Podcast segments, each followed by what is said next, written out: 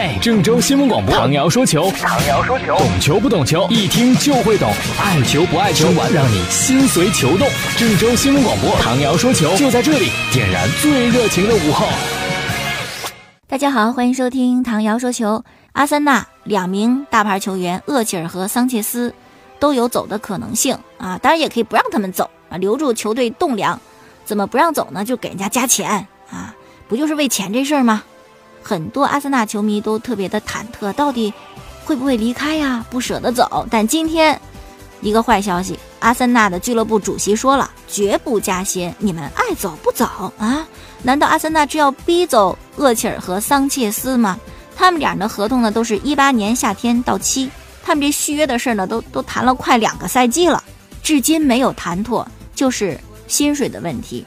厄齐尔和桑切斯呢，都想得到一份。周薪二十五万英镑的合同，现在他们可能拿十四万英镑吧，想这个加工资。但是呢，俱乐部的主教练温格就说实在是加不了啊，没钱啊。今天主席也明确表态了，绝对不给加。哎呀，如果真是这样僵持的话，我觉得可能两人离队的这可能性会更大一些哈。对这个事儿大家怎么看呢？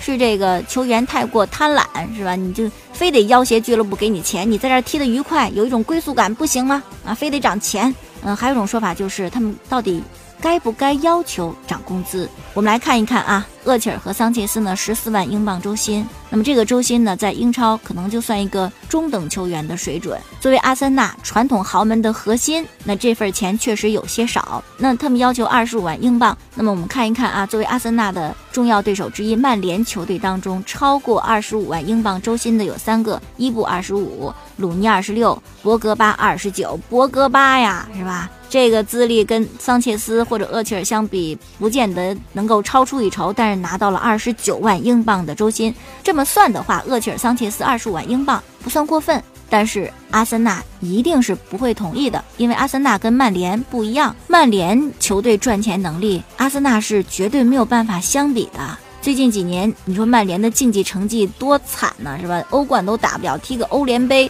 但他的收入一直是全世界足球俱乐部当中排名前三的。二零一六年，甚至比拿到欧冠冠军的皇家马德里。还能吸金，还能赚钱，这么能挣钱，肯定老板的投入也会大一些，对这种投入呢也更有信心。反正我扔钱进去，我能赚回来。但阿森纳没有这种底气啊，我扔钱进去，我能不能赚回来不一定啊，所以老板就不舍得扔钱呢。再者呢，这体育产业的大亨啊，他也分两种。一种就是牺牲自己的商业利益，使得这种竞技最大化。你像国际米兰呐、切尔西啊、曼城老板呢，都属于这样的啊。还有一种就是单纯为钱的，我的利润最大化，竞技这方面我不管啊。阿森纳的老板就属于这一类。你们再冷嘲热讽，再义愤填膺都没有用啊，因为他们的老板是标准的商人。所以有时候呢，球员不见得是贪婪，非得要挣那么多钱，而是希望。你给我的这个钱匹配我的能力是吧？这也是对我的一种尊重和肯定啊。还有个事儿是奥尼尔和勇士队的球员麦基之间的一个纠纷啊。奥尼尔呢是天替的解说。他做了一个这个片子，叫《五大囧》啊。先播出呢麦基这一集，就是麦基在球场上各种什么投篮不进呐，啊趔趔趄趄呀，走步啊，这等等的一些囧事儿吧。结果在一天勇士比赛当中，这电视台这画面就就播了这些片子，那麦基的脸能挂得住吗？非常的难堪。于是呢，勇士的很多球员，杜兰特呀，包括主教练呐，还有库里啊。都为麦基鸣不平啊，说奥尼尔这事儿做的不地道，是吧？你怎么能这样去讽刺一个人呢？啊，包括勇士主教练都说，麦基现在没有这些囧事儿了，他打得很好，非常的努力。麦基呢，也在这个社交网络上回击奥尼尔，奥尼尔恼了啊，小资本你挑衅我，还要找他约架，说要揍他啊，这事儿本来就够乱的了。结果巴克利这个著名的大嘴巴还嫌这事儿不够麻烦啊，也加入战团。啊，就批评麦基他们，说你都玩笑都开不起，实在是没意思。但是最新消息说，这奥尼尔呢就表示以后不再说麦基这事儿了啊，偃旗息鼓。为什么呢？因为收到了上层的命令。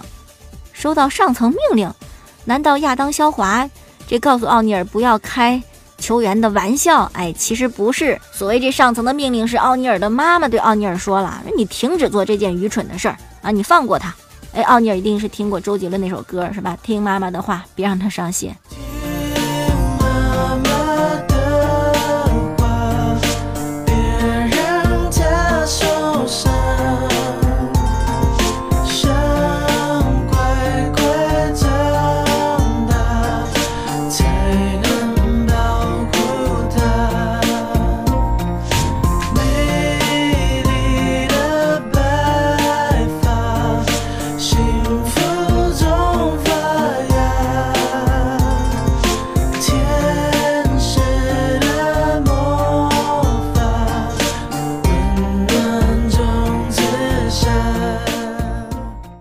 接下来呢，我们说一说乌拉圭的一位著名足球运动员，叫做苏亚雷斯。苏亚雷斯呢，就说有时候我挺迷信的，比如说每每次出场比赛的时候呢，我都会亲吻我身上我女儿跟我妻子的纹身。另外呢，他还解释了他戴护腕这个习惯啊，说之前呢我在利物浦的时候有一次受伤了，右手骨裂，痊愈之后呢，这手指头是没问题了啊，康复的挺好。但是我可能习惯了，我还继续爱绑着绷带，而且喜欢带那红色的绷带。可在英超不让啊，是吧？你都没事儿，你带绷带干嘛，是吧？于是呢，我就用一个护腕来盖住我的绷带，之后呢就习惯了。所以说，你经常看我戴着护腕，包括我穿长袖球衣，我也带着一个护腕。此外呢，还有记者问到说参加国际足联颁奖典礼这事儿啊，你上次你们怎么都不去呀？对国际足联评选有意见吗？苏亚雷斯就很直率啊，或者说他这辈子他觉得当不了国际足联的这个足球先生。苏亚雷斯就说。我也不怕在这儿说出来，是吧？不但上次我不去，我以后我永远我都不会去。采访中呢，苏亚雷斯还谈到了他的妻子苏菲亚，是个长得非常漂亮的女士。